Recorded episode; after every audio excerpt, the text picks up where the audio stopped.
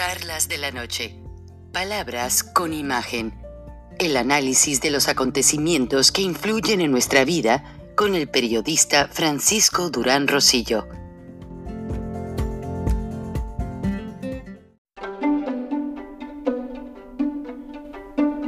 Frank Durán Rosillo eh, te saluda y los saluda a todos ustedes, su amiga María Celeste Raraz, para invitarlos a que se suscriban a mi canal de YouTube María Celeste Raraz, tal como mi nombre, donde les informo todas las semanas eh, sobre entrevistas que tienen un tema que ayuda a mejorarnos como personas y de paso son interesantes. Las pueden encontrar en mi canal de YouTube, así que los espero. Y se suscriben gratis.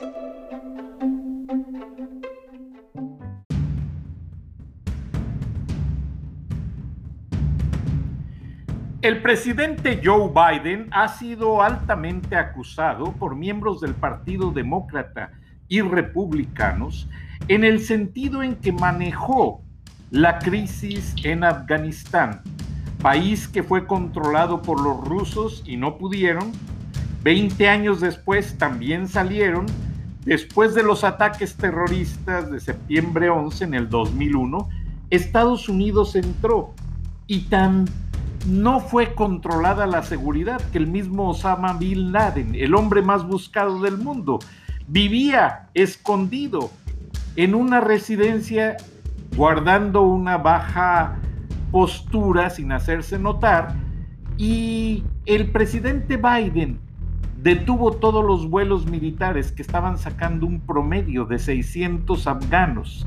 Las imágenes son desgarradoras, los padres dándoles a los militares, a sus bebés, a los militares norteamericanos, a la suerte, para que se los traigan a Estados Unidos porque no ven, no ven una solución de Afganistán a manos del talibán, donde las mujeres no tienen ningún derecho, no pueden estudiar.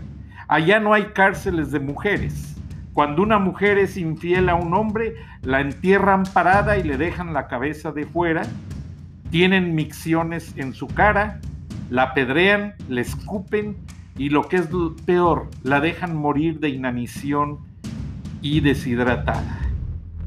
Hoy, hace unas horas, el famoso jugador de fútbol americano, Mark Sánchez, dijo en una entrevista en CBS que su papá le dio la gran lección de su vida a los 29 años de edad.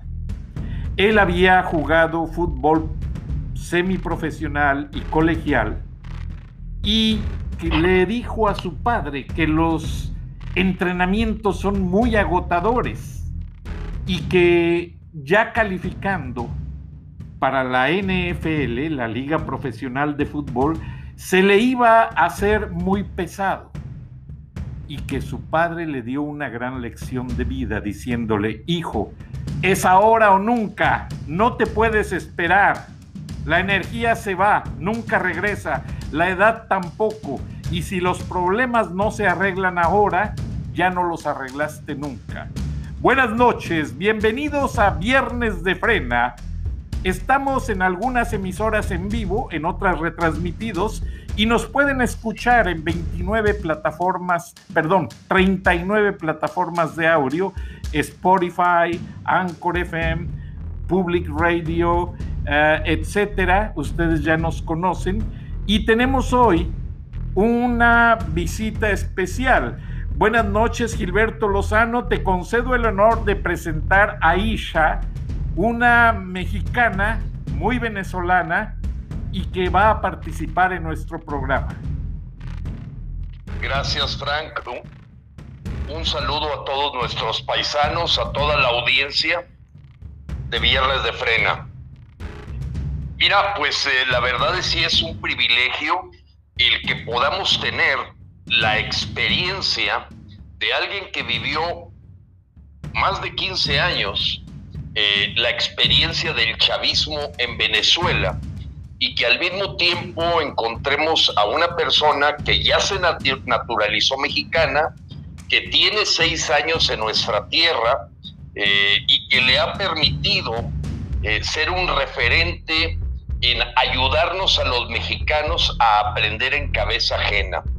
Y hoy que estamos viviendo un momento tan delicado como el que se nos presenta este instrumento de revocación de mandato, que significa despedir al presidente o dejarlo, eh, bueno, pues la experiencia de Aisha del Valle García Escobar, nacida en Caracas, creo que va a ser sumamente útil para todos los mexicanos que nos escuchan e indudablemente para, para todos los simpatizantes de, de, los, de las charlas de la noche en tu programa, Frank. Así es que encantadísimo de que esté con nosotros Aisha del Valle y que nos pueda pues dar la oportunidad de preguntarle y cerciorarnos de las cosas que probablemente los mexicanos tengan algo de confusión y que con esa experiencia de lo que vivió Venezuela, más su conocimiento, porque la preparación de Aisha pues va, a, un cargo, un, un trabajo financiero, ella es licenciada en actuaría, ha trabajado mucho en todo lo que se refiere a asesoría financiera, asesoría de riesgos, pero eh, como ciudadana pues fue organizadora inclusive del esfuerzo de revocación de mandato a Hugo Chávez, Chávez en el año 2004, además de ser una opositora durante el tiempo que estuvo en su país hasta que llegó a la tierra increíblemente de López Obrador, donde hay una universidad que le permitía revalidar sus estudios profesionales y que bueno, pues ya en este momento ya cuenta con, con su título y haciendo su trabajo y también nos permite el escuchar sus experiencias como ciudadana y como alguien que se ha aliado a Frena y nos ha sido invaluable su apoyo. Bienvenida, Isha. Bueno, con esta presentación, imagínense. Muchísimas gracias, buenas noches, saludos al auditorio. Gracias por, por bueno, la oportunidad que me dan de expresarme. Gracias, señor, gracias, Fran, y gracias, ingeniero Lozano, por permitir contar mi testimonio que para mí es tan importante en este país. Bien, bueno, Frank, las preguntas que tú tengas, yo le quiero así de golpe este, pedir a Isha nos platique por qué no es igual cuando mucha gente aquí en México ha, querido confundir a los ciudadanos diciendo que la revocación de mandato es un instrumento de las dictaduras. Y, como este evento se ha hecho en Venezuela, en Bolivia, pues entonces simplemente es hacerle el caldo gordo a la dictadura que busca implementar López. Pero aparentemente hay muchísimas diferencias y qué mejor que Aisha nos platique ellas, ella qué diferencias ve. Ok, primero aclarar que estos tipos de, herramientas constitucionales no solamente son de los gobiernos dictatoriales. De por sí Colombia, Costa Rica, Paraguay y otros países la tienen. Que no, han, no han hecho uso de ellas es otra cosa, pero sí existen, no solamente en países comunistas. Ahora bien, el caso venezolano es totalmente distinto al caso de México. Yo tenía 24 años cuando decidimos revocar a Hugo Chávez. Yo fui organizadora junto con la oposición venezolana en conseguir las firmas que se necesitaban para solicitarle al CNE, que sería el INE de acá, la revocación de mandato de Chávez. En efecto, nosotros nos unimos. Es importante destacar que se unió toda la oposición venezolana, inclusive los empresarios, que allá se llaman Fede Cámara, que sería el paralelo acá o el homólogo acá, Coparmex, nos ayudaron a, a recoger toda esa cantidad de firmas. Una vez ejecutado ese primer paso, se llamó revocatorio y en efecto lo ganamos. ¿Cuál fue el problema en Venezuela?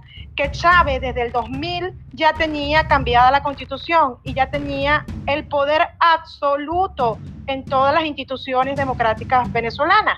Tenía a sus pies a los líderes que son los presidentes del INE, el presidente del Tribunal Supremo de Justicia, etcétera.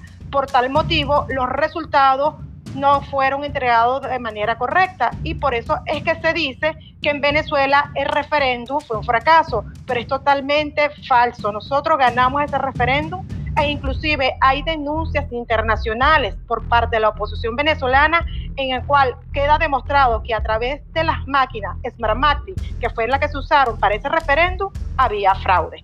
¿Cuál es la diferencia acá, eh, Gilberto, Fran y toda la audiencia?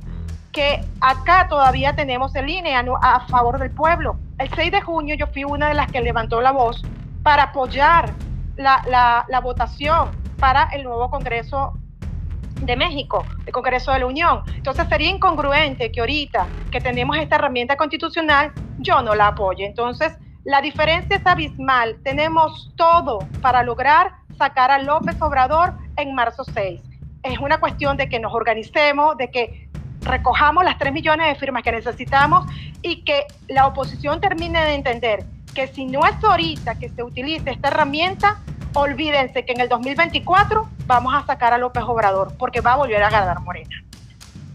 Oye, Aisha, una pregunta que seguramente se hace nuestra audiencia es, bueno, tú te saliste de, Venezuela, eh, pero ha habido muchísima confusión, creo que no tanto en los Estados Unidos, de la miseria que se vive en Venezuela, pero realmente tú piensas yo, yo no quiero poner palabras en tu boca, yo, yo he expresado mi opinión, pero tú como venezolana y mexicana, eh, ¿crees que realmente López y su camarilla, su gabinete, nos lleven a convertirnos en algo parecido a Venezuela? No, no es. Mira, una de las cosas que decidí levantar mi voz es por el gran parecido que López tiene a Hugo Chávez. Eso fue lo que me motivó a decir, tengo que alzar mi voz, tengo que alertar al pueblo mexicano de lo que está pasando. No es que nos va a llevar al camino, ya está Gilberto, ya aquí están las bases socialistas. Yo vivo en Tabasco, Villahermosa, y aquí ya yo veo los planes sociales que este señor está haciendo, que eran los mismos planes sociales que hizo Chávez en Venezuela. Por supuesto que vamos por el mismo camino, e inclusive, Gilberto, vamos solamente a darnos cuenta quiénes son los aliados de López. Todos son comunistas. En la entrevista que di en estos días a Ferristo, que un punto que no lo pude ampliar por el poco tiempo que tenía, pero aquí lo voy a sacar a relucir.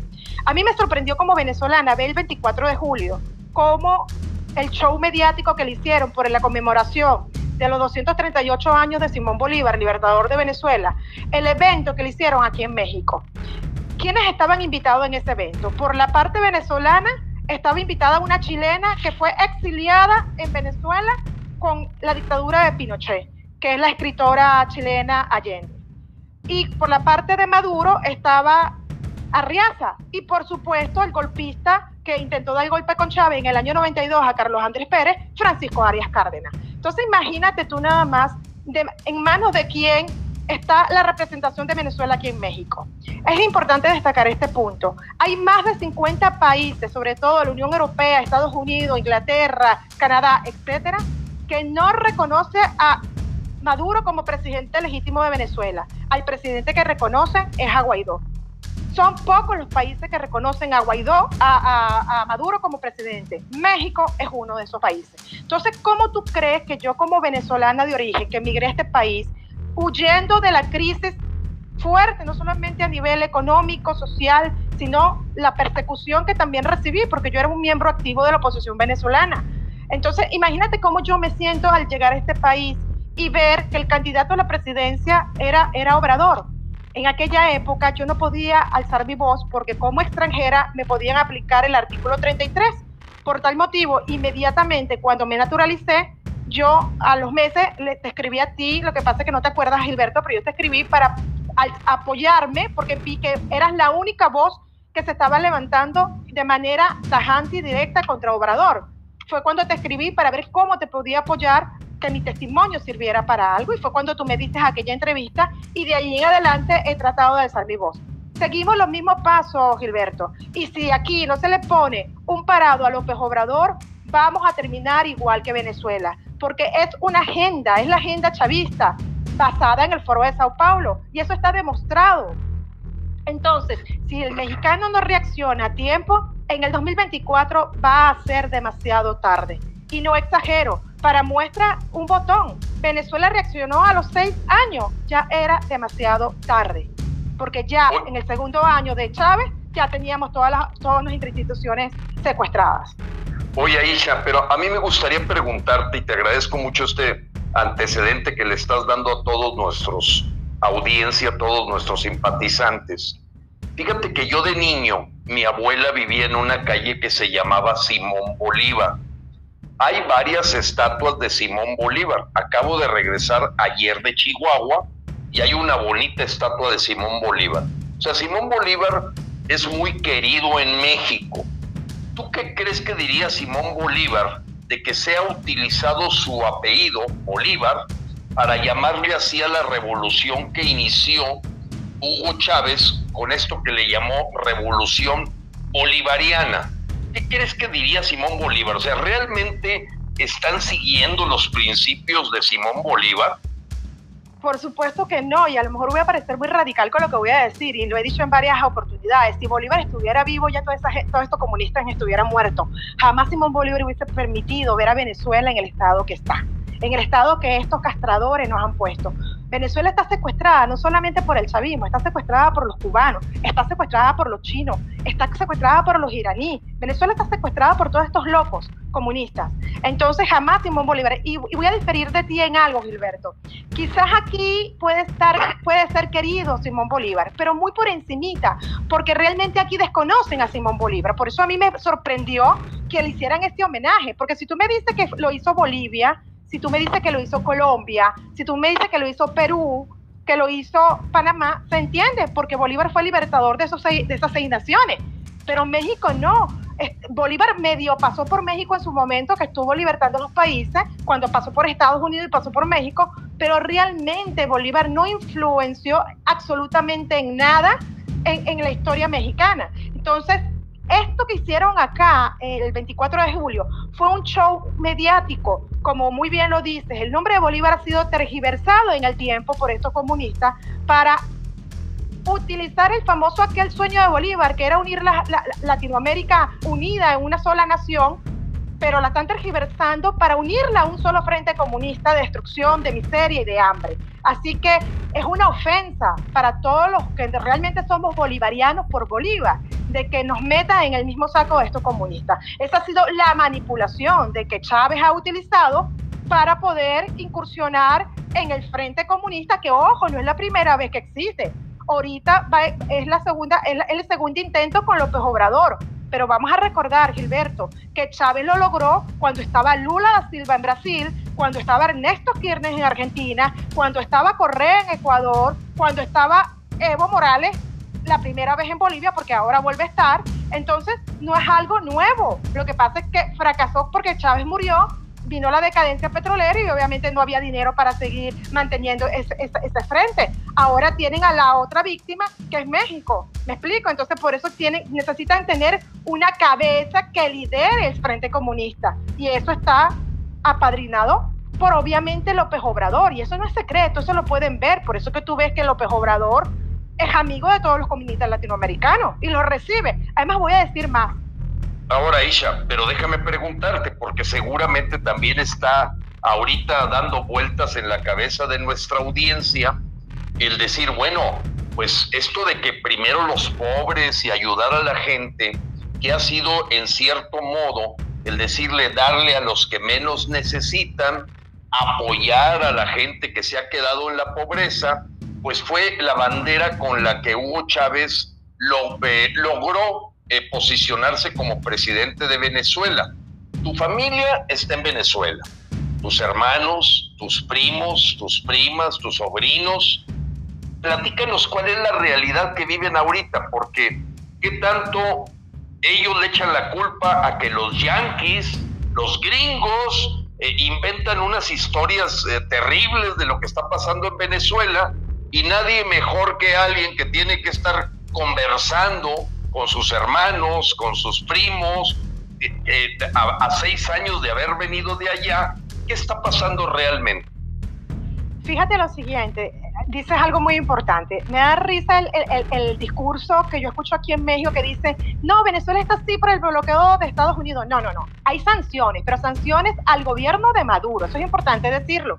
Que por eso fue que tú viste ahorita que el país que se de buena fe que se unió para ese para ese diálogo fue México, pero es una total total falsa, porque no se puede dialogar con un comunista. Entonces, ellos lo que quieren es que esas sanciones se quiten, que vuelva a entrar dinero a Venezuela, porque recuerda que López Obrador va a necesitar dinero para sus obras sociales, porque López Obrador no tiene plata. Entonces, obviamente, a él le conviene apoyar que las sanciones sean retiradas porque Maduro le tiene que devolver este favor a él. Porque ¿cómo, cómo quedó ahorita Maduro a nivel internacional? ¡Wow! Es un demócrata porque está buscando el diálogo. Todo esto fue una manipulación, vil manipulación. Ahora vamos al punto que me toca. Obviamente, el ataque hacia los Estados Unidos para proteger a los pobres, que era pura hipocresía. Chávez hacía negocio con, con, con Bush. Chávez hacía negocio con el gobierno de Estados Unidos. ¿O tú crees a quién le vendía Chávez el petróleo? Entonces, el discurso popular para la gente ignorante era, soy enemigo de Estados Unidos, pero por debajo de cuerdas se reunía con Estados Unidos para vender el petróleo. Entonces, es un discurso populista manipulador, el mismo que está utilizando López Obrador aquí. Ahora también te tengo que aclarar algo. Lamentablemente, mi familia completa no está en Venezuela. Ya ha emigrado por la crisis humanitaria que hay. En Venezuela se pasa hambre, Gilberto. En Venezuela no hay gas. En Venezuela no hay gasolina. Esa es una cosa que a mí me cuesta explicar porque sabemos que Venezuela es uno de los grandes países productores de petróleo y con las mayores reservas de petróleo que existe. Entonces, ¿cómo tú puedes justificar que un país así no tenga gasolina cuando tenemos nuestra propia refinería? Pues la destrucción del aparato productivo, nuestra PDVSA, que es como Pemex acá, el gobierno la destruyó, la arruinó. Y obviamente la gente tiene, y no estoy exagerando, señores, los venezolanos que me están escuchando saben que estoy diciendo la verdad. La gente tiene que cocinar en leña, Gilberto, en un país como Venezuela, porque no hay gas, no hay gasolina, no hay agua, no hay luz. Entonces, lamentablemente, parte de mi familia está en Venezuela, pero otra está en Colombia, Perú, Bolivia, Ecuador, Chile. Han tenido que emigrar porque se está pasando hambre. Entonces, es un discurso populacho que Chávez utilizó por años, que la gente se lo creyó, otro punto importante, recuerda que cuando Chávez ganó la presidencia, el barril de petróleo estaba a 100 dólares. Chávez tenía demasiado dinero para sus obras sociales. López no. Por eso es tan importante este momento histórico que estamos viviendo. Porque ahorita López no tiene el dinero para hacer la misma grasa que hizo Chávez. Entonces, por eso es tan importante ese revocatorio. Porque de sacarlo se va a minimizar la probabilidad de que aquí se convierta en una dictadura México. Porque va para allá. Mire, se lo digo categóricamente, si quieren graben este programa y en el 2024 nos vemos las caras. Si este referéndum no logramos sacar a López Obrador, bienvenido a la Venezuela del Norte porque para allá es que vamos. Oye, Aisha, bien, antes de entrar en detalle en el revocatorio, eh, tengo dos puntos. Esta militarización, porque López prometió en su campaña el ejército a los cuarteles. Y ahora resulta que los militares están en las aduanas, en los aeropuertos, en los puertos, eh, andan hasta de albañiles, andan haciendo aeropuertos. ¿Se parece esta militarización a la que hizo Chávez? Es lo mismo. Acuérdate que les digo, aunque suene fastidiosa, es una agenda es la agenda comunista, es la agenda chavista, son unos pasos que están siguiendo. Obviamente Chávez hizo lo mismo. en Chávez puso a los militares a hacer carreteras, Chávez le dio las aduanas venezolanas a los militares, porque así es que los corrompe, así es que, así es que los compra, porque a él le interesa tener a los militares, a la Guardia Nacional Bolivariana a su mando porque allí es cuando venga la represión, porque va a venir, señores. O sea, va a llegar un momento en que si, si no utilizamos esta herramienta constitucional democrática, va a estallar el país, porque el país no se va a aguantar. Entonces, lamentablemente, va a haber una presión social muy fuerte y es cuando Obrador va a sacar a esos militares a agredir al pueblo. Además, Gilberto, lo tenemos cerquita. Mira lo que pasó en Chihuahua con la chica esta que mataron. O sea, Jessica. Jessica, ¿qué más pruebas quieren? Y recuerda algo también que está pasando aquí aquí hay militares venezolanos, cubanos en el gobierno, eh, o sea, en los militares mexicanos. ¿Por qué hacen eso? Porque es más fácil que un militar venezolano le dé un tiro, y aunque lo que estoy diciendo es muy fuerte, pero les tengo que hablar claro y raspado porque me dieron la opción de hablar transparente y lo voy a hacer. Así es, así es. Eso, esos militares venezolanos, cubanos, no le van a tener el pulso para darle un tiro a un mexicano, como a nosotros nos agredían militares cubanos y, y de otros, y rusos te lo digo por experiencia, Gilberto. Yo era, yo era de las que protestaba en la calle. Yo vivía en una zona que se llama Los Ruices, que nos la tuvieron que militarizar porque éramos uno de los fuertes que estábamos en contra de Chávez. Nosotros éramos organizados y salíamos a protestar y a pelear con los militares.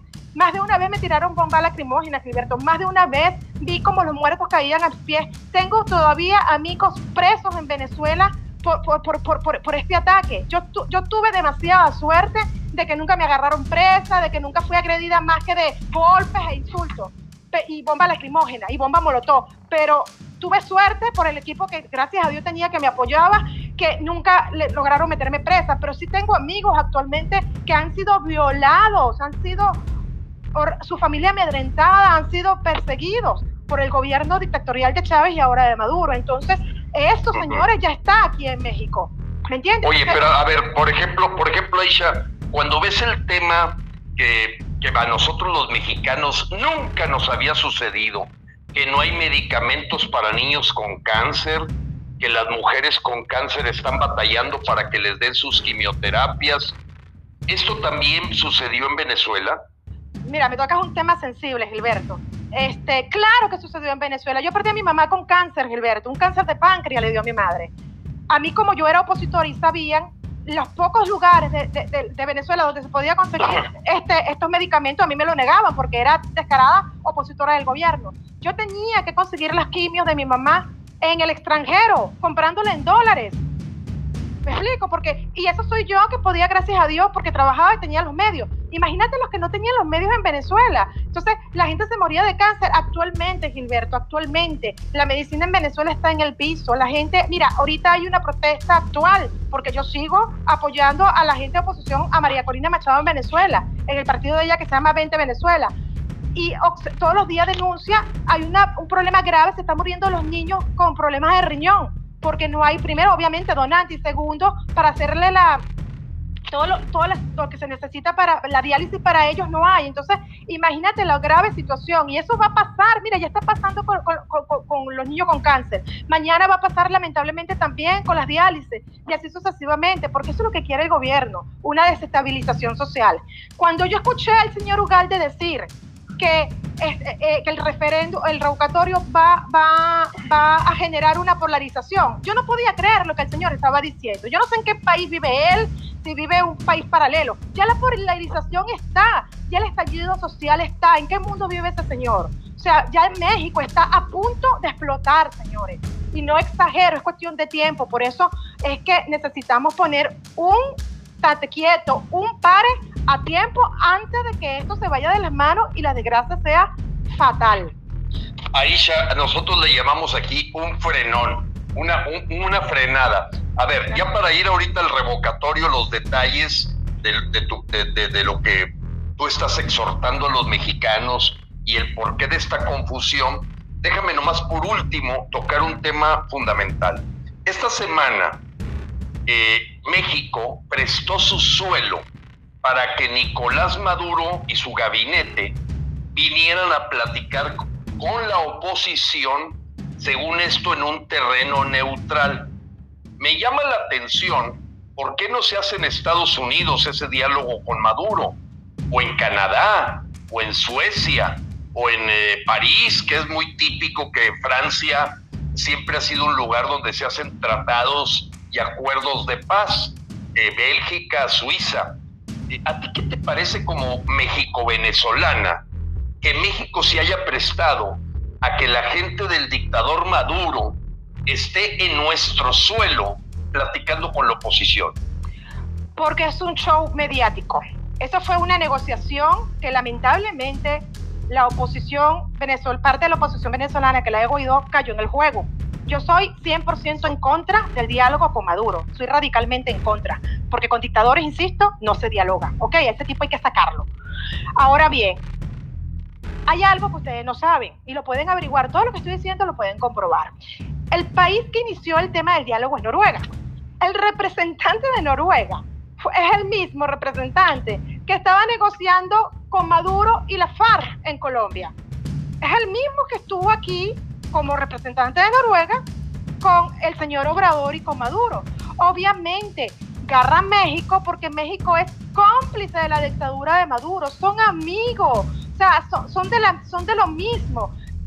Lo dije hace rato, Gilberto, a López Obrador le interesa que las sanciones que Estados Unidos le tiene a Venezuela sean quitadas, porque al mismo momento que empieza a entrar flujo económico a Maduro, Maduro va a inyectar dinero a los planes sociales de, Obrador. Entonces, eso es un interés intrínseco que tiene en que aquí haya habido la famosa, el famoso diálogo. Pero todo es una, es, es cómplice de esa dictadura, es pura falsa, eso, eso fue un show mediático. O sea, yo no entiendo cómo, cómo no se dieron cuenta. ¿sí? Aisha, Gilberto, tenemos que prepararnos para irnos al primer segmento comercial. Está muy interesante todo lo que nos estás diciendo. Aparte de que tuve conocimientos de que la compañía Goldman Sachs, exactamente eh, reconociendo lo que dijiste de las negociaciones turbias de Hugo Chávez con el presidente Bush,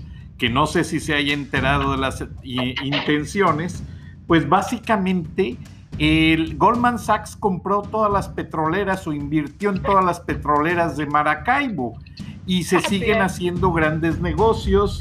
Y bueno, vamos a comentar y a desarrollar toda esta información al regresar de una pausa comercial. Por favor, no le cambies, quédate, estamos en Viernes de Frena, en Charlas de la Noche, con Gilberto Lozano y Aisha del Valle, mexicana venezolana, eh, líder nacional. No better feeling than getting a great deal, like a hotel room upgrade, or a free car wash with every tank of gas, maybe unlimited chips and salsa with your burrito. And now, as an AT&T wireless customer, you can get an exclusive deal on a super fast internet experience with AT&T Fiber. Get consistently fast speed even during peak times and a great deal with AT&T Fiber. Learn more at att.com/fiber offer. Limited availability in select areas based on wired connection to gateway. Restrictions apply.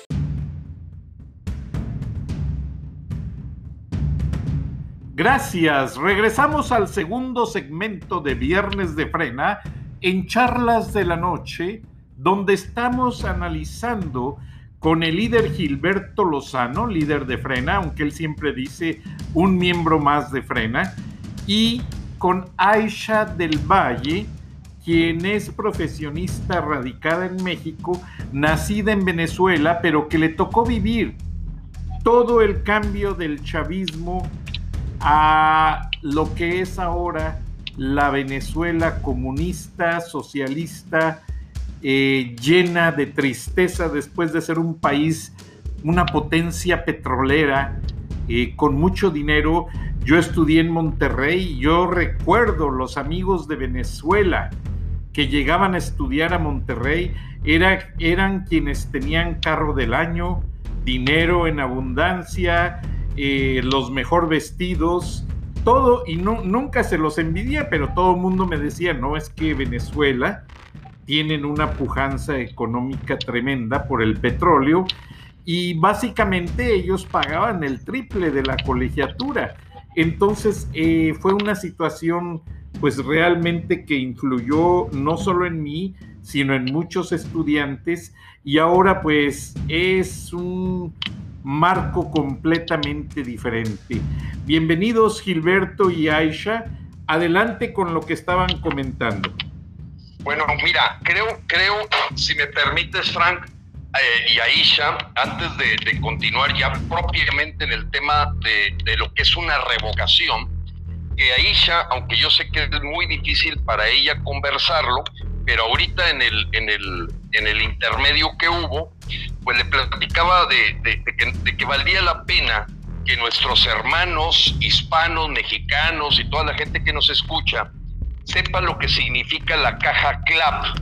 Pero no solo eso, ahí ella aprovechó para platicar su experiencia de las cosas que le llevaba a sus familias cuando estuvo el primer año aquí en México y que fue a visitarlos. ¿Por qué no nos lo platicas, Aisha, en forma breve, pero vale la pena que lo escuchen los mexicanos de todo el país, además de los que están en el extranjero? Ok, este, antes de hablar de las cajas clave, vamos a hablar a, qué, por qué se llegó a las cajas clave. Chávez expropió todas las empresas de empresarios venezolanos y esto, y esto también es un ojo pelado, como decimos en Venezuela, a los empresarios mexicanos si ustedes creen que no les va a llegar su turno, les va a llegar. Quizás ahorita no, cuando esto se empeore. Porque muchos empresarios venezolanos se confiaron y luego le vino, como decimos en Venezuela, la guillotina. El gobierno de Chávez expropió empresas. Entraba a tu empresa, Gilberto, y decía, mira, ¿sabes qué? Esta empresa le sirve al pueblo y a lo bravo mandaba a los militares, que, para eso es que lo tienen, y te sacaban. Te sacaban de tu empresa y te quitaban todo.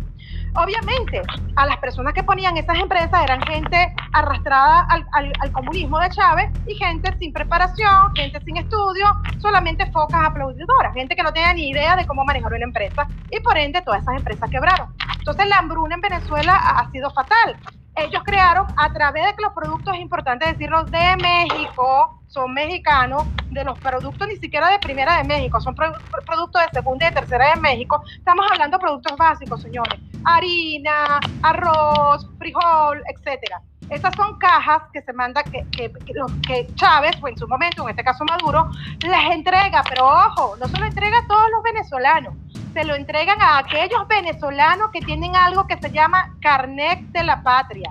Si tú no tienes carnet de la patria, no te dan las cajas CLAC. Entonces tú para tener el carnet de la patria, prácticamente te tienes que vender al régimen. Y hay muchos venezolanos que lamentablemente no se han querido vender al régimen y son los que lamentablemente están comiendo de la basura, son los que buscan otras opciones. Entonces, estas son las famosas cajas CLAC. Porque el gobierno se apoderó, vuelvo a repetir, de todas las empresas productivas venezolanas y lamentablemente hay esa hambruna, hay esa necesidad de utilizar ese carnet de la patria para poder comer. La experiencia que a mí me pasó, ¿cuál fue? En el año, eh, cuando yo emigré a México, yo tuve que salir de las propiedades mías en Venezuela. Fui a vender a través de un poder porque obviamente si se daban cuenta que era yo, podía correr el riesgo de que me agarraran presa, porque saben que estaba en, contra de ellos. Para mí me dio mucho dolor y sí le voy a contar esta anécdota, con sentimiento, porque yo llevé dos maletas, yo no llevaba ropa ni nada, señores. Yo en esa maleta lo que llevaba era toalla sanitaria, pasta dental, papel higiénico. Antes, cuando tú viajabas con, la, Venezuela que, que, Fran dice, yo viajaba a Europa y yo recuerdo que lo que yo le llevaba a mi familia eran perfume, eran camisas, era ropa. No, esta oportunidad tenía que llevar productos de primera necesidad, porque lamentablemente en Venezuela ni un jabón para bañarse había. Entonces, eso era lo que a mí me tocó llevar en esas dos maletas. Y tuve que pasar la rabia en el aeropuerto de Maiquetía, Simón Bolívar de Maiquetía, como los militares me robaron mis productos que era para mi familia y tenía que quedarme callada porque si me ponía a protestar se podían dar cuenta de quién era y peor aún, aparte de quitarme todo, me hubiesen metido preso. Entonces, toda esta, toda esta eh, atropello, indignaciones se vive en estos sistemas represores. Y señores, así es que se va a vivir. Y pregúntenle a la gente de, como se lo dije hoy a la gente de la Coparmex. ¿No me quieren creer a mí? Bueno, pregúntenle a Bolivia, pregúntenle a Perú, pregúntenle a Argentina, por Dios. O sea, que ahorita están haciendo tremenda marcha en Argentina por las situaciones económicas tan graves que están viviendo. Están a punto en Argentina de tener un colapso, buscado por ellos mismos, porque volvieron a, votar por los Kirchner. Eso esos son peores, lo repitieron por segunda vez. Entonces, lamentablemente, estos sistemas represores llevan a eso, al hambre y actualmente, señores, actualmente, estoy hablando hoy 20 de agosto, hay millones de venezolanos todavía cruzando la frontera porque en Venezuela se pasa hambre, porque en Venezuela no se vive con la mínima dignidad que puede vivir un ser humano. Y eso es lo que yo no quiero para México. Aisha, bueno, a ver, México tiene ahorita enfrente una cosa que ha causado mucha confusión porque la gente, ni siquiera mucha gente, eh, es la primera vez que vamos a vivir esto que se llama revocación de mandato. ¿Qué es, cómo entiendes tú qué es una revocación de mandato? Bueno, en Venezuela, lo para hacer comparativo para acá, para poderme explicar, lo llamamos referéndum revocatorio, que es lo mismo, es revocación de mandato.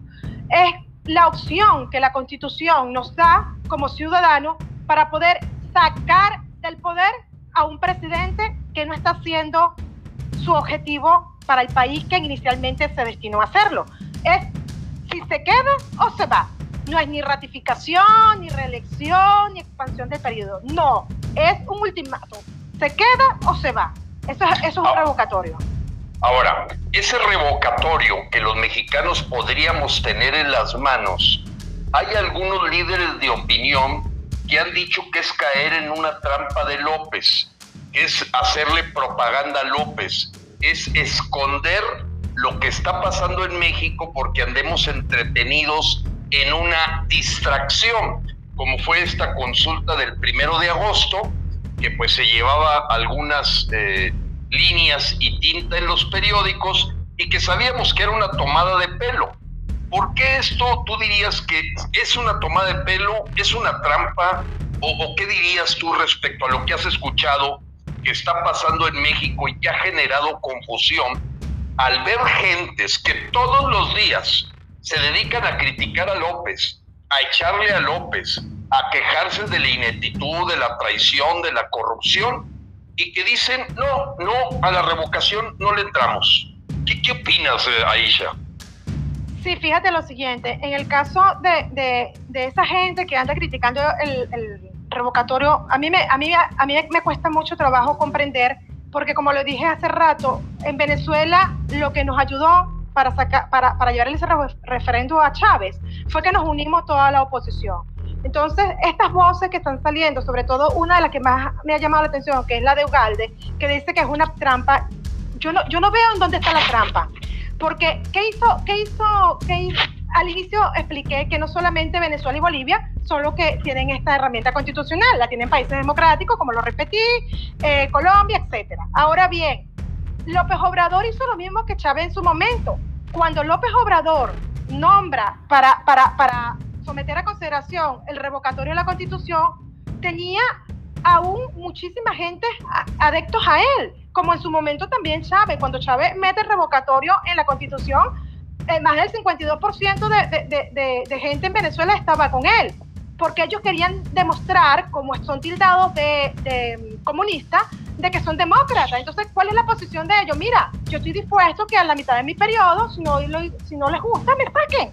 Claro, pero López no pensó jamás de que le iba a venir las denuncias por, por corrupción de sus hermanos, sus familiares, que le iba a venir la pandemia, que le iba a venir una serie de cosas que han sido contraproducentes para, para, su gestión. Entonces, obviamente, hoy no se cuenta con la misma cantidad de personas que lo querían como al inicio. Entonces, obviamente, López ahorita no se puede parar a decir, ay, mira, no apoyo revocatorio, no quiero revocatorio porque internacionalmente no le conviene. Entonces, por supuesto que él tiene que empujar el revocatorio. Y una de sus desesperación era colocar la pregunta esa a modo que querían aprobar en el extraordinario, que gracias a Dios no, se aprobó. Porque como muy bien lo sabemos tú y yo, Gilberto, hemos sido voceros en decir de que apoyamos el revocatorio, pero que la pregunta tiene que ser exactamente, ¿te quedas o te vas? Pero tiene que ser en septiembre con el nuevo Congreso, no con, no con, un, con, un, evento extraordinario, ¿estamos de acuerdo? Entonces, de acuerdo. Claro, claro, la posición de López Obrador ahorita tiene que seguir empujando, empujando, porque eso está generando desconfianza. Y, y, lo peor, Gilberto y, Fran, es que lo está logrando. La oposición está cayendo en el juego de decir, ah, no, si López Obrador apoya el referendo es porque le conviene. Yo quisiera preguntarle a, todas esas, a esos voceros, ¿cuál es la trampa?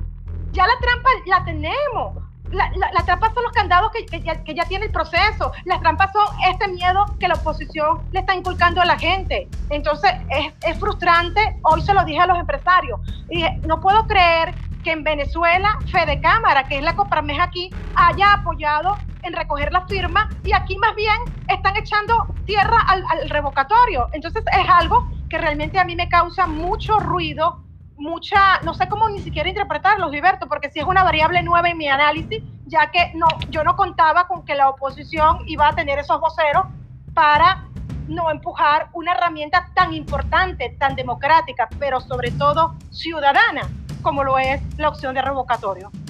Ahora, ¿por qué no nos platicas, Aisha, cómo, cómo, te tocó a ti organizar el revocatorio en, en Venezuela?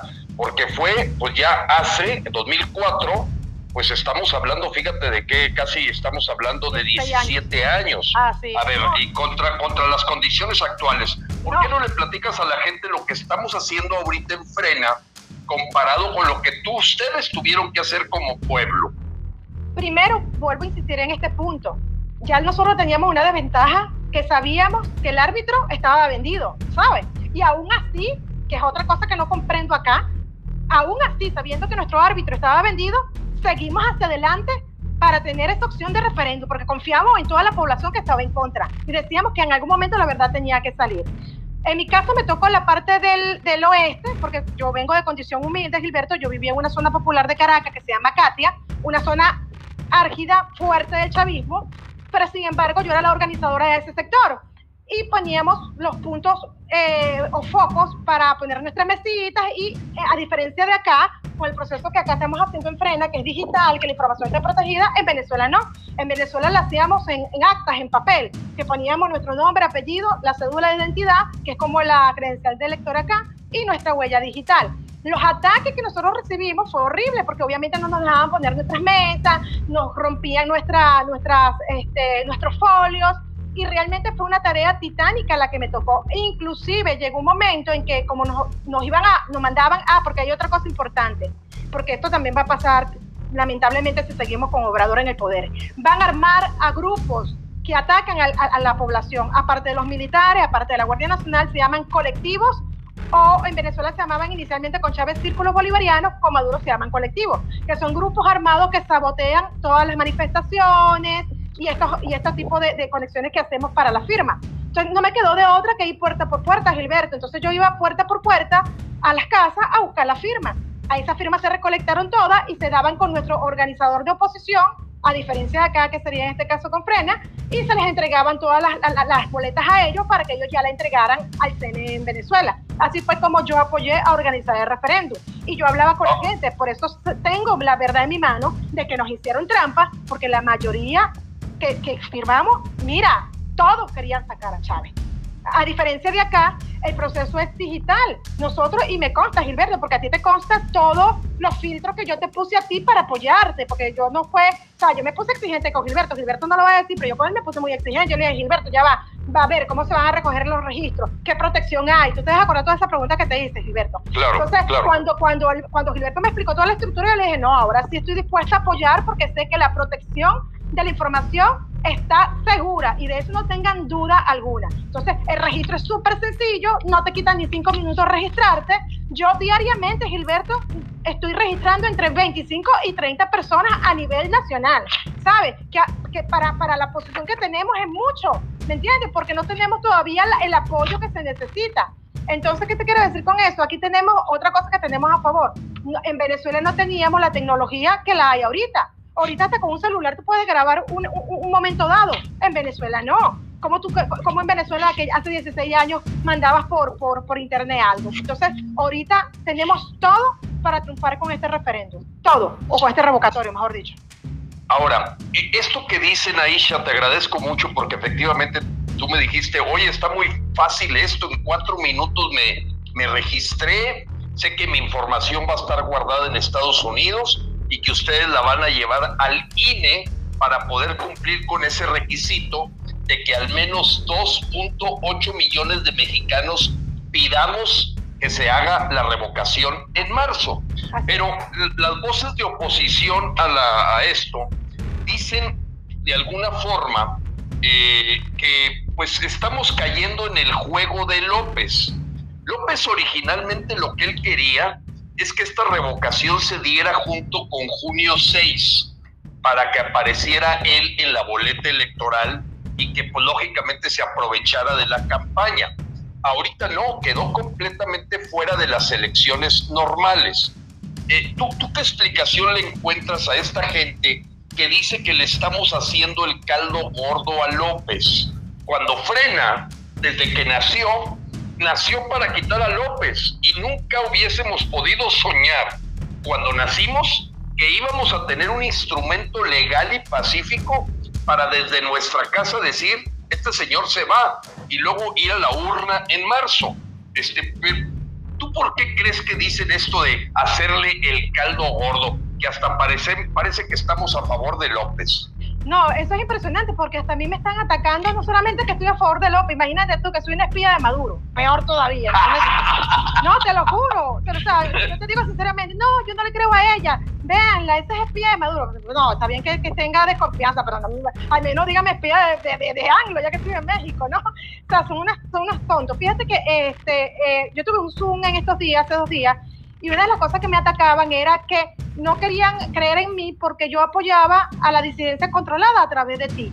Yo no lo podía creer que me estuvieran diciendo eso. Yo le dije, mire, Gilberto Lozano no, no, tiene un año acá haciendo esto, él tiene más de nueve años en esta lucha. Esta es la primera. Y la segunda, El caldo gordo se lo están haciendo ellos a López, desde el mismo momento que están incentivando a que la población no crea en, el revocatorio. El caldo gordo, gordo, se lo están haciendo ellos a Anglo del mismo momento que están diciendo literalmente, porque ve la, ve la, la, la, opinión de la entrevista del señor Ugalde. Ugalde dijo, no participen en marzo. eso hasta una irresponsabilidad, Gilberto, siendo el, el, ex... Jefe, ¿cómo se llama?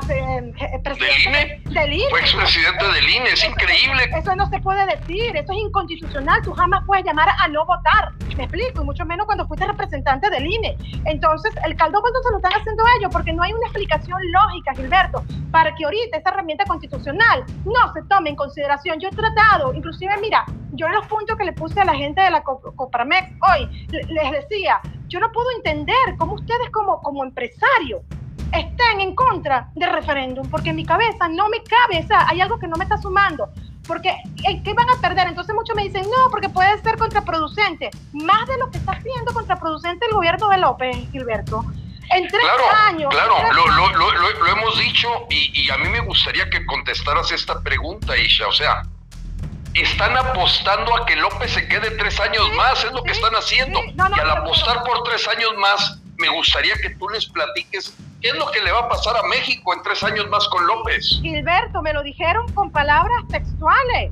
No, vamos a esperar que termine los tres años. Yo no podía creer. Yo ¿ustedes creen que estamos hablando de un mandatario normal? ¿Ustedes creen que estamos un sexenio normal? No, señor, estamos con un comunista. Estamos con un líder que quiere hacer un frente comunista aliado con los dictadores de, Latinoamérica. En tres años, Gilberto, ya no va a quedar en las instituciones. Así quieren protegerla, este señor va a corromper todas las instituciones. No vamos a tener el INE. Ya es demasiado obvio, por Dios, yo no entiendo cómo no lo ven cuando el mismo López todos los días está atacando que quiere quitar el INE, porque él sabe que tiene que poner, hacer lo mismo que hizo Chávez, poner a su gente de confianza para que en el 2024, cuando vaya el candidato de López, hagan trampa y gane. Porque en tres años la destrucción va a ser fatal vamos a ubicarnos en el hoy. Mira la situación con los niños con cáncer como está. Mira la situación económica. Mira la situación. Ya está consiguiendo el gas populista. Ahora dijo que va a ser un tianguis gratis para que la gente vaya a buscar ropa. Eso es, una, eso es denigrante, ¿vale? Eso es humillante. Esos son los mismos métodos que aplicó Chávez en Venezuela. Y ojo, mañana va a ser la luz, luz gratis, el agua, todo gratis, todo gratis, todo gratis, porque es la forma que él va a penetrar en ese 60% de población vulnerable que él quiere comprar. Y eso es lo que la gente no termina de entender, de que si él termina de penetrar esa población, México no va a poder salir de ese señor. Y es un punto social importante que no lo están tomando en consideración. Está bien que nos ubiquemos en las instituciones, Gilberto. Está bien que nos ubiquemos en todas las herramientas, pero no podemos, no podemos dejar a un lado a la parte ciudadana. Por eso es que yo apoyo el referéndum, o mejor dicho, el revocatorio, porque es la única herramienta ciudadana que se entienda. Esto no lo está convocando López Obrador. Esto lo estamos convocando los ciudadanos a través ahorita de, tu de, de, de, Frena, el colectivo Frena para el registro de las 3 millones de firmas. Pero no es López Obrador que lo está convocando. Eso que quede claro. Léanse la Constitución, por favor. Léanse el artículo 35 para que sepan de lo que le estoy hablando. Porque uno de los grandes temas que yo veo acá, Gilberto, es que la gente no lee, la gente repite como el oro. Inclusive estos intelectuales periodistas repiten que no sé a quién Carrizo le escucharon eso pero todo venezolano sabe que el referéndum en Venezuela sí funcionó, a nosotros no lo robaron. Entonces, el que diga que la situación de acá es igual que la de Venezuela es totalmente falso, ¿ok? Eso lo voy a dejarlo categóricamente bien sentado, totalmente falso. Ojalá, hoy se los dije a la gente de Coparme, ojalá que en la vida nosotros hubiésemos tenido un INE, Gilberto, como el que está ahorita aquí en México. No hubiésemos tenido la desgracia del comunismo que hoy nos tiene muerto de hambre a todo un pueblo. Y adicional a eso, eh, es importante que la gente sepa que se vivió unos procesos de paro nacional que en el 2002 hicieron renunciar a Hugo Chávez. Ojalá le platicaras a la gente por qué regresaron, o sea, ¿qué pasó con ese, ese... Adelante. Eso, está muy bueno, menos mal que me lo recordaste, porque es tanta información que tengo en mi cabecita que créanme que no es fácil, ¿no? Qué bueno que me lo recordaste. Mira, una de, de las razones por las cuales todos los venezolanos estamos claros que ese referéndum lo ganamos. Dos años antes habíamos sacado a Chávez. Entonces tú me vas a decir que dos años después que, que, por ineptitud de la, de la oposición, que yo estoy de acuerdo 100% contigo y tú lo sabes, Gilberto. La presión social saca a estos gobiernos, pero ¿cuántos se necesitan? Millones en la calle, no un día, no dos días, meses. Venezuela tuvo, gracias, eso también se lo dije a los empresarios de la Coparmex, los pioneros en el paro de Venezuela fueron los empresarios venezolanos, Gilberto, Fede Cámara. Ellos fueron los que llamaron el paro nacional. Luego se nos unieron los otros sectores del país, médicos, universidades, iglesias, etcétera. Nos unimos. Fueron dos meses, Gilberto, todos los santos días en la calle, en la Plaza Altamira. Se nos unieron militares, se nos unió todo el mundo. Se presionó, Chávez renunció. Lucas Rincón, que era el militar encargado en ese momento del mando militar, el mando mayor, fue el que leyó la renuncia. Se saca Chávez, se lleva preso a la isla de la Orchila.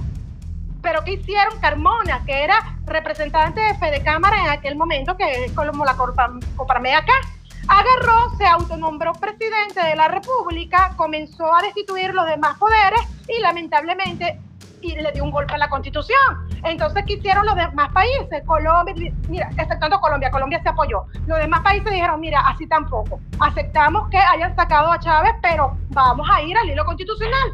Que venga el presidente transitorio y todo como debe ser. Entonces dijeron, ¿sabes qué?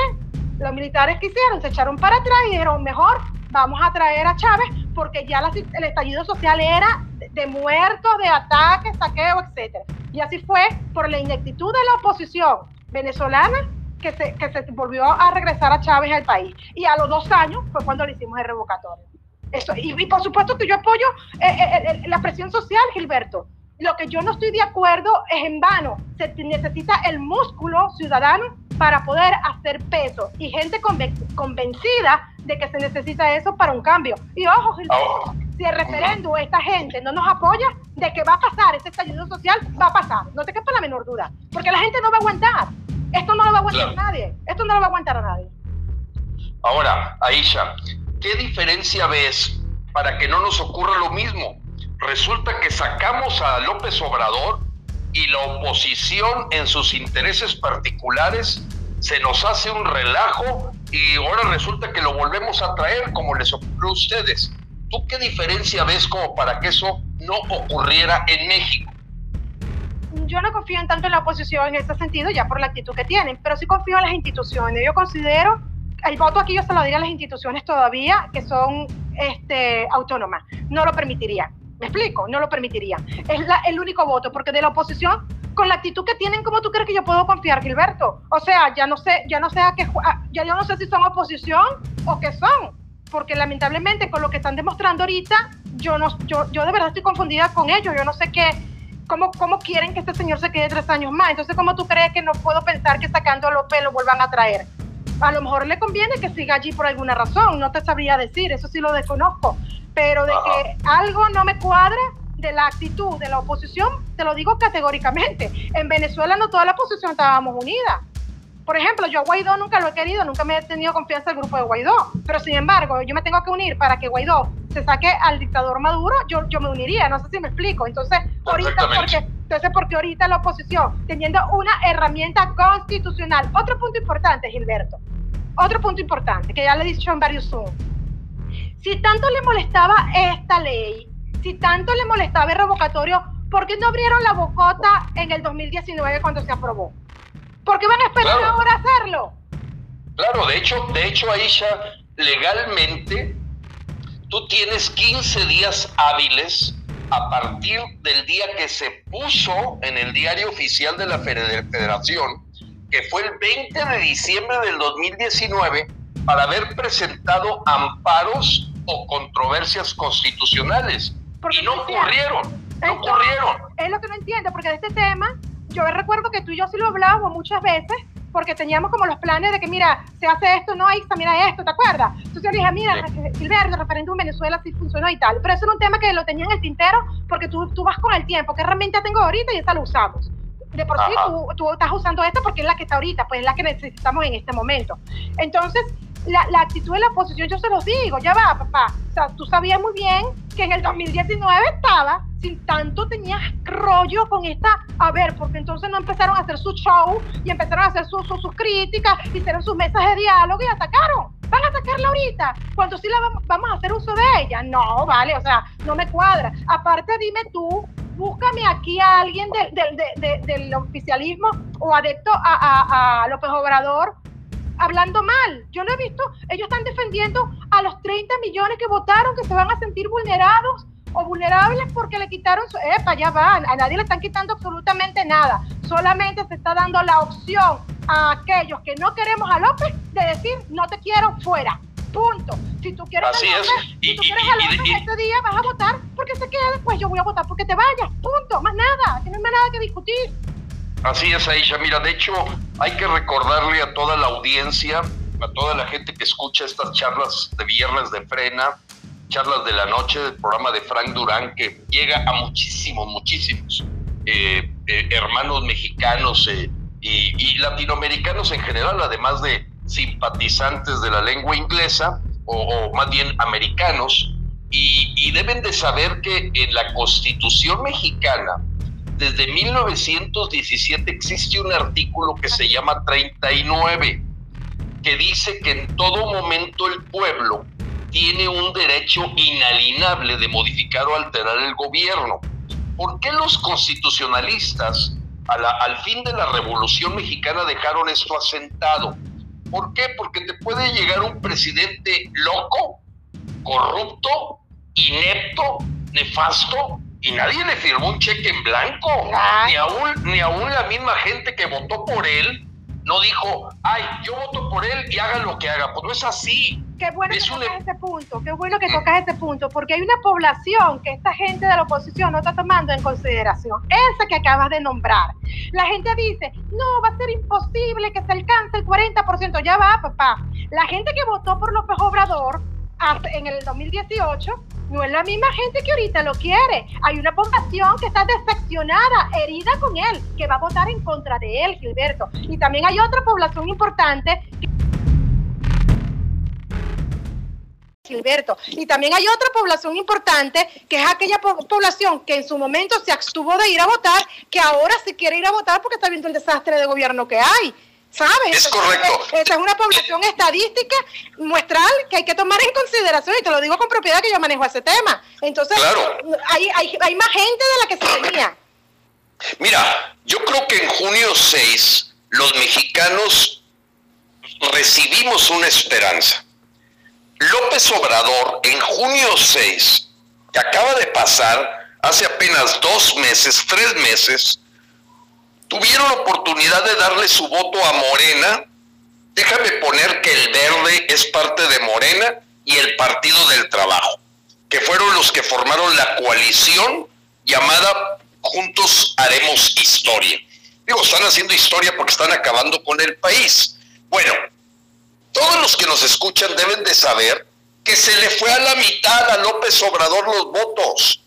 De los 30 millones que logró, no logró más que 15.3 millones este junio 6. Y voy más allá, Aicha. Es importante que los mexicanos, y tú que eres experta en estadística, que nos dijo lo que pasó en agosto primero. En agosto primero, el principal interesado de esta consulta que para atacar a los expresidentes, que sabíamos que era un, una pregunta payasa, cirquera, porque ¿cómo vas a preguntar que se aplica la ley? Aplíquese y ya. Eso fue lo que juraste. Bueno, pues resulta que los adictos a la tole con el dedo no fueron más que 6.6 millones. O sea, todavía peor. No solo no logró la quinta parte López, porque todo el mundo sabía que la consulta para enjuiciar a los expresidentes era un interés personal de López Obrador. Claro. ¿Cuántos demostraron que salieron a las urnas? 6.6 millones. Y claro que López está asustado de la verdad de los datos, aunque él dice que tiene otros datos. los datos ahí están, es la realidad. el INE, exacto, el INE contabilizó a favor de todo el partido de López 15.3 millones en junio 6 y en la consulta 6.6 millones. La tenemos ganada, porque la oposición formada del PRI, el PAN, el PRD, aunque yo le pondría entre comillas MC a todos ellos, porque ya no sabemos si son la misma gata revolcada o parece ser que lo son, pues resulta que logró la oposición 24 millones de votos. 24 contra 10, contra 15.3. Mira, ya Así es, esto es, nomás termino de hacer el comentario que todos los datos a frena nos dieron la esperanza de que claro que podemos ganar. Y termino diciendo lo siguiente. En junio 6 salieron a votar 49 millones de mexicanos y no era una elección presidencial. ¿Cómo no vamos a poder lograr 37 millones en marzo y que la mitad más uno digan López se larga? Claro que lo podemos lograr. Por supuesto, por supuesto que se puede lograr. Mira, a mí me ha escrito venezolano, porque yo en las redes mías sociales estoy duro con, también con el tema, ¿no? Y comparto. Y mis amigos venezolanos que viven en Venezuela me preguntan, Aixa, noto que estás insistiendo mucho en, el tema del revocatorio. ¿Cuál es el problema? No, no comprendemos. Y yo le digo, no, yo tampoco lo comprendo. te lo juro. los venezolanos allá me dicen, Imagínate tú, ahorita en noviembre va a haber unas elecciones en Venezuela, luego cuando tenemos 22, 21 años secuestrados por el, por el sistema eh, comunista. Y sin embargo la gente todavía sigue creyendo en esa herramienta para, para poder alzar su voz. Imagínate, ahorita que ya nosotros tenemos paliza que nos dieron de, quitarnos elecciones. Entonces yo, ellos me dicen, Aixa, pero ¿por qué tienes que convencer tanto a la gente de algo? Le digo, sí, nosotros lo entendemos, pero ellos no se dan cuenta de la gran herramienta que tienen, porque lamentablemente tengo un grupo opositor que en vez de apoyar está saboteando. Entonces es difícil en el mundo que me estoy moviendo porque hay que explicarle a todo, todo, me explico. Entonces es una gran herramienta, Gilberto. Mira, a ti Indudablemente, a, mí, a mí me gustaría, Aisha, que le pusiéramos nombre y apellido a los que estamos viendo como grandes saboteadores, que no terminamos de entender porque parecen, entre comillas, como disidencia controlada. Yo no sé si ya el señor Alarraqui ya te dio la posibilidad de escucharte y de poder enfrentar con él las preguntas que tiene, porque él pareciera ser que es un saboteador. No, yo solicité con él, de por sí una de sus coordinadoras me, me contactó y todavía estoy esperando que, que ojalá que me dé la oportunidad, porque como yo le dije a la coordinadora de él, epa, no pueden no pueden, no quiero ser ofensiva, pero no pueden ser borreguitos siguiendo a una sola línea de opinión, señor. Tenemos que ser críticos, tenemos que ser tener pluralidad, me explico, hay que escuchar otras voces. Esto no tiene nada que ver, Gilberto, si tú caes bien o si yo caigo bien o si caemos mal. Esto es transparente de la persona. Esto, esto va más allá. Estamos hablando de si vamos a vivir en democracia o le seguimos dando camino a la dictadura chavista. Tan sencillo como eso, aquí no hay intermedios. Es seguir hacia una democracia o mira, ya le entregamos el camino a López Obrador y a todo el grupo Morena. Mira, ven que vean nada más lo que dijo Fernández Noroña ayer, por Dios. O sea, yo lo escuché y yo sentía que estaba escuchando a Chávez. No, te lo, te lo juro. Velo para que tú veas que no te estoy mintiendo. Lo que dijo, porque se molestó, porque en extraordinario no se le apoyó la pregunta mañosa que estaban dando con revocatorio. Puso a López Obrador que es lo mejor, que hace un mesías. Yo dije, no, la reencarnación de Chávez, ni en pajarito. sí, no, sí, sí, lo, sí lo escuché a Isha y vale la pena ahorita comentarle al público, a la audiencia, que ayer se conjuró, lo logramos, porque es un logro ciudadano, el que no se haya aprobado una sesión extraordinaria para que el Senado, que está totalmente manipulado por Monreal, por López Obrador, por Fernández Noroña, lograran que la pregunta para el revocatorio, para esta, este evento de marzo, que hay que decirle a los mexicanos, el evento se da en marzo, porque así está la constitución, siempre, Sí, siempre y cuando logremos los 3 millones de registros. Así es. Porque si no el INE, con toda la facilidad del mundo, va a decir, ni siquiera juntaron 3 millones de mexicanos que quieran que se vaya López, no, pues entonces quiere decir que todo el pueblo de México apoya la 4T, apoya el régimen bolivariano, apoyan que López continúe haciendo lo que se le pega la gana. Eso es lo que está diciendo. Gilberto, peor, a nivel internacional, y perdóname que yo siga con el tema internacional, pero tú no tienes idea el peso que tiene la opinión internacional en estos casos. A nosotros nos ha ayudado todos esos revocatorios y, que hicimos en Venezuela contra todos estos sistemas, porque ha sido lo que ha generado ruido en el extranjero y ha metido el ojo en Venezuela. De por sí acaba de salir la, la, la, la, la opinión general, no me acuerdo legalmente cómo se dice, para el... la, Corte Internacional Penal de la Haya, ¿no? Es correcto, contra la, denuncia de crímenes de lesa humanidad hecha por, por este gobierno de, Maduro. Y mira, pero cuánto, tardó, Gilberto? ¿Cuánto tardó? O sea, es lo que yo le explico. Yo no estoy diciendo que sea la única herramienta, pero ahorita, en este momento, es la única que tenemos. Y hay que aprovecharla al máximo. Así que a registrarse en frena.com.mx y yo hasta mi número de teléfono. Me pueden contactar y con gusto yo lo registro. Gracias, gracias Aisha. Gracias por este apoyo. Y a mí una última pregunta más las que Frank crea que el público se está haciendo. Ha sido muy cortés con nosotros de permitirnos este diálogo y, y, bueno, orientarnos. ¿Existía algo parecido a Frena en Venezuela? No, para nada, ojalá. Siempre lo he dicho, Gilberto, te lo he dicho a ti personalmente, mi respeto y admiración hacia ti, porque de verdad que en Venezuela lamentablemente tenía oposición, teníamos y seguimos teniendo oposición o chavismo pero lamentablemente un movimiento ciudadano que realmente esté imparcial, que no esté ni para un lado ni para el otro, no, y esas son las consecuencias de que lamentablemente, yo siempre he dicho, lo que tú necesitabas acá, Gilberto, que es la, ese apoyo del pueblo, allá lo hay, pero no, no tenemos un Gilberto. ¿Me explico? Es, traumática la situación.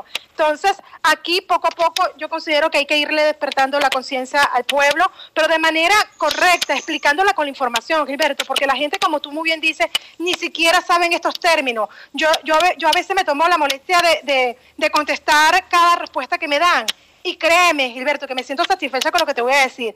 Hay más la gente que he convencido que se nos una que la gente que sale molesta porque hay que llegarle, hay que saberle hablar, porque a veces esa gente no, no está confundida de tanta información que recibe y, imagínate todos los días repitiéndote lo mismo, la mente va grabando eso. Ah, cuando escuchas otra voz dice, ah, bueno, mira, ella lo vivió, al menos me está respondiendo, al menos está dando la cara, eso ayuda, por eso es que tú me has visto tan activo últimamente en este tema, porque lo quiero aclarar, Gilberto, esto no es una sola, una, no es solamente para mí una lucha con México que ahora es mi país, también soy la voz de millones de venezolanos que están en Venezuela pasando trabajo, de millones de venezolanos que están en éxodo en otros países pasando también trabajo. También soy la voz de los cubanos que están pasando trabajo, de Perú, de Nicaragua, de todos aquellos países que sufren esta represión. Entonces, con mucho respeto, yo soy una voz de demostrar que lo peor que puede ser en vivir en un país castrador como son los países populistas, como el que López Obrador nos quiere llevar.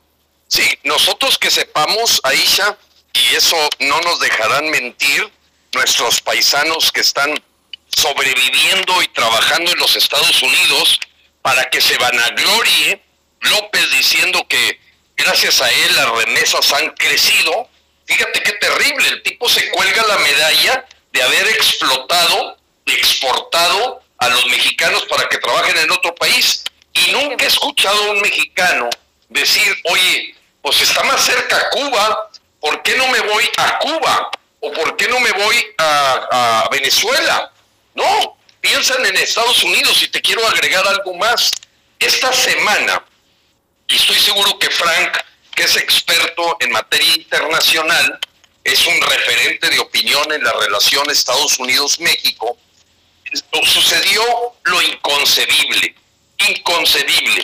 Le pidieron a Biden, a los neoliberales, a los conservadores, a los hipócritas de la clase media de Estados Unidos que le regalen a los comunistas 8.5 millones de vacunas esta semana. O sea, eh, eh, es, de lo más hipócrita. Escuchar a, eh, escuchar a Marcelo Ebrard que defienden el comunismo, que defienden a Cuba, que defienden a Venezuela, que se vanaglorían de tener ahí el diálogo de la dictadura de Maduro con la oposición, que por otro lado sean tan hipócritas de pedirle de favor 8.5 millones de vacunas a Estados Unidos. Verdaderamente era para que le hubieran dado una cachetada a este impresentable de Marcelo Ebrard, cuando su jefe y él le echan todo al sistema neoliberal y capitalista. Es increíble lo que son capaces de hacer. No, no, son unos perversos, Gilberto, no tienes idea. Los comunistas son unos asesinos, son unos perversos, son unos castradores, son gente mala, de verdad, son gente mala, son gente mala y eso es, y eso es algo que se tiene que erradicar. Y te voy a decir algo importante que quizás mucha gente no ha analizado, Gilberto. En la conciencia del gobierno de López Obrador va a quedar que Evo Morales haya vuelto a Bolivia. Porque si Obrador no le manda el avión para sacarlo de Bolivia, jamás Bolivia hubiese vuelto a caer en la dictadura. No hubiese tenido de nuevo a Evo Morales en Bolivia. Así que en su, conciencia, lo que está pasando en Bolivia ahorita, lo lleva el gobierno de López Obrador. Aisha, a mí me gusta. porque era para que Evo Morales estuviera preso. es correcto. No, y sabemos los grandes capitales, porque mucha gente se pregunta, bueno, ¿en dónde está la ganancia si el pueblo es pura miseria? Bueno, pues en que los hijos de Hugo Chávez viven en Estados Unidos, los hijos de Fidel Castro viven en, Estados Unidos. Gilberto, no digas cosas que no son la hija Chávez se hizo así vendiendo productos por catálogo, se hizo millonaria. ¿Tú no la escuchaste que lo dijo? Sí, sí, sí, sí, sí, es impresionante. Y, bueno, aquí, aquí, ves, los hijos de López Obrador están en Estados Unidos, dos de ellos, o sea, y viven en Houston y tienen a los nietos de, López Obrador en Houston, o sea, es increíble. Pero a mí me gustaría, apreciada Isha, ahorita un poquito para tratar ya de, cerrar lo que le estamos proponiendo a los mexicanos, eh, el decir, porque verdaderamente yo, yo en lo personal no tengo nada contra esas voces opositoras a la revocación de mandato. Me refiero a que no tengo nada contra Margarita Zavala, que le está echando la revocación de mandato. Yo creo que está poniendo barbas a remojar.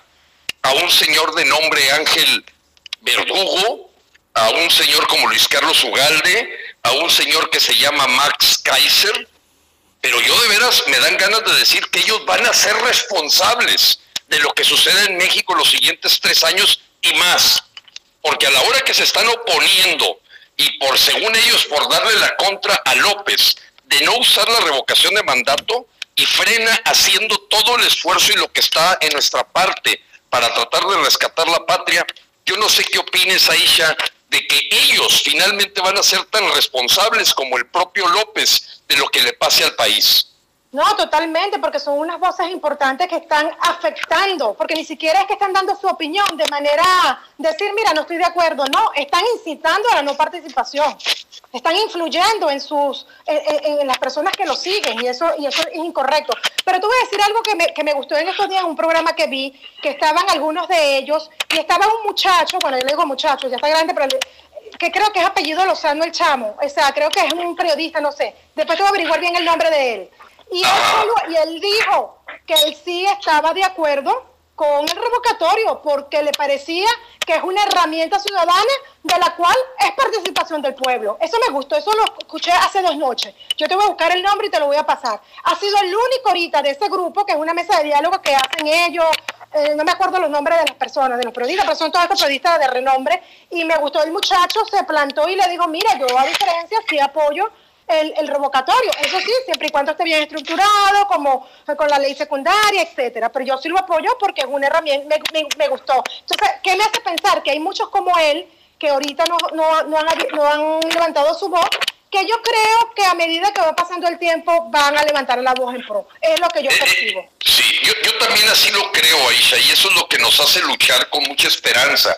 Y toda la gente que nos escucha, pedirles por favor que se registren que den sus datos. A veces les das, le das, oye, la gente dice que tiene miedo a veces de dar el INE. Caray, si se lo das a una tienda, se lo das a un mostrador, se lo das al banco. Nos, lo que deberíamos de tener pavor es a que la dictadura avance por nuestras familias. Vamos a tener miedo, sí. Gilberto, te lo digo yo que aparte de actuar, y tú sabes que yo soy agente de seguros. Y a mí como agente de seguro lo que más me dan es el INE porque tú para poder hacer una, suscripción de una póliza necesitas el INE y, ahorita con la pandemia te la mandan por, por WhatsApp, ¿sabes? Entonces, si confías en algo tan, tan que es un seguro, imagínate para la libertad de tu país. ¿Cómo te va a dar, cómo te va a dar temor eso? es correcto. Aparte de otro punto importante que sé que no, que no, no lo dice porque respeta la información entre nosotros, pero Gilberto es importante decir porque tú sabes que yo soy actuario estadístico y soy muy cuidadosa de la información. Y tú me tuviste que enseñar a mí la constancia de que la información está protegida en los Estados Unidos y así fue que yo me pude sentir motivada a dar la cara y apoyarte, porque si no yo obviamente no, no me iba a arriesgar a tanto. Entonces, este es un mensaje a la población de que se sienta en confianza, de que de verdad, señores, la información está protegida, no va a pasar absolutamente nada. Nosotros, nosotros estamos poniendo nuestra cara, nuestra reputación, tanto Gilberto como yo, y como posiblemente muchos voceros que también van a, van a empujar el revocatorio. No es fácil lo que estamos haciendo, entonces es un tema de confianza y piensen que es la libertad de, de su país, porque le voy a decirle algo más. Si eso le da miedo, más miedo le va a dar cuando tengan que quedarse colas kilométricas para comprar una harina y cuando lleguen no haya harina porque se acabó cuando vayas a tu casa y que le tengas que dar a tus niños comida y que veas que solamente te alcanza para, para un solo niño y para los otros dos viendo nada más cómo comen. Y si esto les parece exageración, les, les, pido que vean los, los, documentales del chavismo para que ustedes vean cómo se vive estos sistemas. Y no estoy exagerando. A, mí, adicionalmente, me gustaría, Isha y Frank, nomás termino con este punto, decirle a la gente que se está registrando en la página de Frega, que lo pueden hacer desde los Estados Unidos en la tranquilidad de su casa, que no les cuesta trabajo 5 o 10 minutos para poner la fotografía, que no están diciendo que quieren que López se vaya. Lo único es están registrando para aprobar que se dé la consulta. O sea, ni siquiera porque porque decir que se vaya López va a ocurrir en urnas secretas en marzo.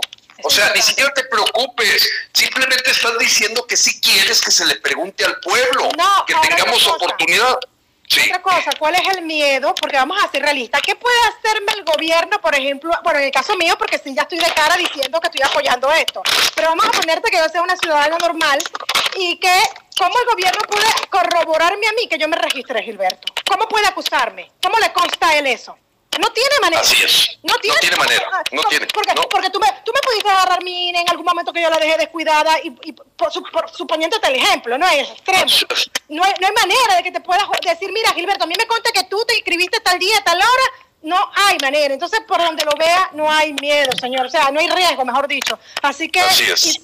regístrense por la página frena.com.mx o con esta humilde servidora que estoy súper dedicada a esto. Se pueden comunicar conmigo y con todo gusto yo los apoyo. Gracias, Aisha. Frank, adelante. Gilberto. Eh, pues lamentablemente el tiempo se fue como agua. Eh, tenemos que cerrar, pero solamente les quiero decir que de acuerdo a un reporte del mismo ejército el día que presentaron al nuevo jefe militar que va a coordinar todo lo que es la logística del ejército en el campo militar Marte y en el cual estuvo presente López Obrador, el ejército reconoció que el ejército mexicano, a voz de países que hacen operaciones conjuntas para luchar contra el narcotráfico, como Estados Unidos, Canadá, Colombia, eh, países que han estado al frente de operativos internacionales, México tiene un problema. El ejército tiene un atraso de 79 años en sus sistemas operativos, su logística y su educación. Entonces es tiempo de que el ejército se modernice, pero para bien de la población mexicana. Y eso lo dejaron muy claras, muy claro instituciones internacionales que hacen un cabal reconocimiento de las Fuerzas Armadas dentro del marco legal que éstas representan, no dentro del marco que López Obrador los quiere tener como albañiles, choferes, repartiendo juguetes, eh, construyendo edificios para bancos del bienestar, etcétera, etcétera. Entonces con esto nos despedimos pidiéndole a la gente que por favor tengan conciencia que el día de hoy una venezolana mexicana y Gilberto Lozano han coincidido en el hecho de apoyar la revocación de mandato y hay que llenar su forma en www.frena.com.mx y también en Estados Unidos hay periodistas que le han dado la espalda al pueblo de México, como Jorge Ramos, que está pidiendo que López debe de completar su mandato de seis años. ¡Qué barbaridad! Completamente absurdo, pero si analizan... Mira, Jorge, ah. disculpa que te interrumpa. Jorge Ramos que tuvo en Venezuela, que le consta cómo los niños comían de la basura, que inclusive Maduro lo agarró, lo iba a meter preso porque demostró de que vio el video del niño comiendo de la basura. O sea, de verdad qué vergüenza me da escuchar eso. Es triste. Bueno, pero yo, quisiera agregar, si me permites, Frank, es que Jorge Ramos sigue teniendo a su familia en México. No, y desde la última vez. Te voy a agregar algo más y disculpa, es algo conjugado con lo que acabas de decir.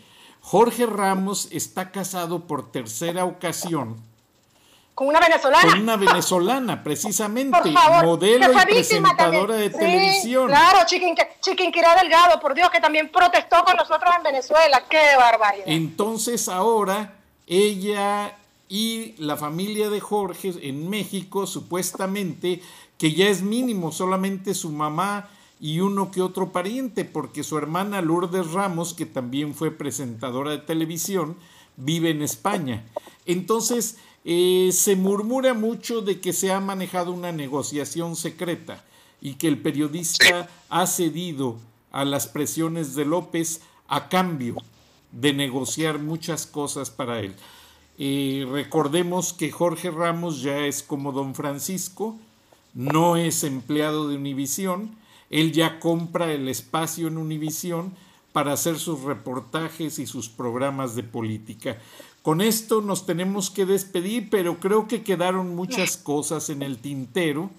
Y les pido de favor a Aisha, si no tienen inconveniente, Gilberto, que la próxima semana nos acompañes y los viernes de frena que sean necesarios hasta que logremos completar todas las dudas de nuestra comunidad mexicana en los Estados Unidos y en Canadá principalmente y muchos países que nos sintonizan por las redes sociales para quedar bien claros en cómo funciona este proceso.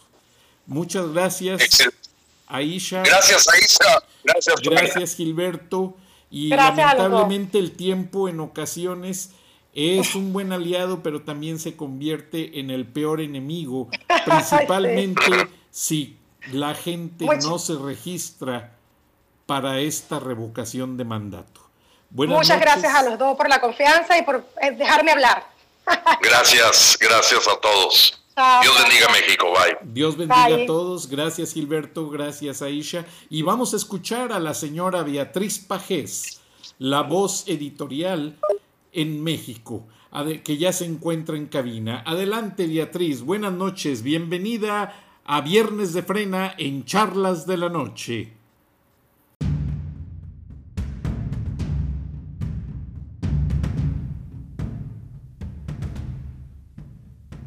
Beatriz Pajés, la voz más acreditada de la opinión editorial en México, en Charlas de la Noche, Palabras con Imagen y la puedes leer en www.siempre.mx.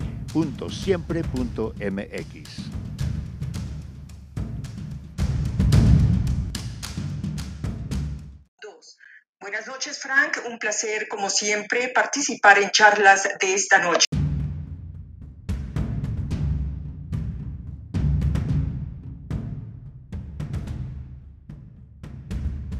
La carta responsiva para el regreso a clases dejó ver la degradación moral y política del régimen. Millones escuchamos a la secretaria de Educación decir ante el presidente que los padres de familia estaban obligados a firmarla. Horas después, López Obrador salió a lavarse las manos. ¿Ustedes creen que yo tuve que ver con la carta? Pues no, fue una decisión de abajo. ¿Quiénes son los de abajo? Delfina Gómez. Para el presidente sí hay clases sociales. Ellas, las secretarias, son cenicientas sin derecho a calabaza y ellos son simples mozos de cuadra. La carta responsiva exigía llevar a los niños sanos a la escuela, pero no decía a qué se comprometía la autoridad. La ocurrencia de regresar a clases cuando la variante Delta contagia a niños y jóvenes hizo ver esa carta como un acta de defunción. La demagogia oficial provocó en los padres más incertidumbre. Ojalá nunca pase, pero si fallecieran niños por COVID, se alebrestarían los opositores. Al mandatario no le preocupan los niños ni las familias.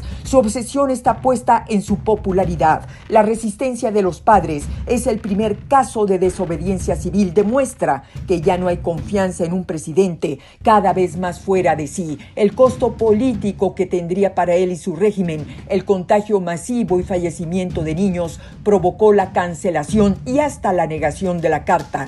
El regreso a clases exige de una estrategia sustentada en opiniones médicas y científicas, no de cálculos o conveniencias políticas. Lo importante es dar seguridad a niños y jóvenes, no salvar el pellejo a la popularidad presidencial. Hasta aquí mi comentario. Buenas noches Frank y buenas noches a todos quienes nos escuchan en Estados Unidos, México y en otras partes del mundo. Soy Beatriz Pajés. Hasta la próxima.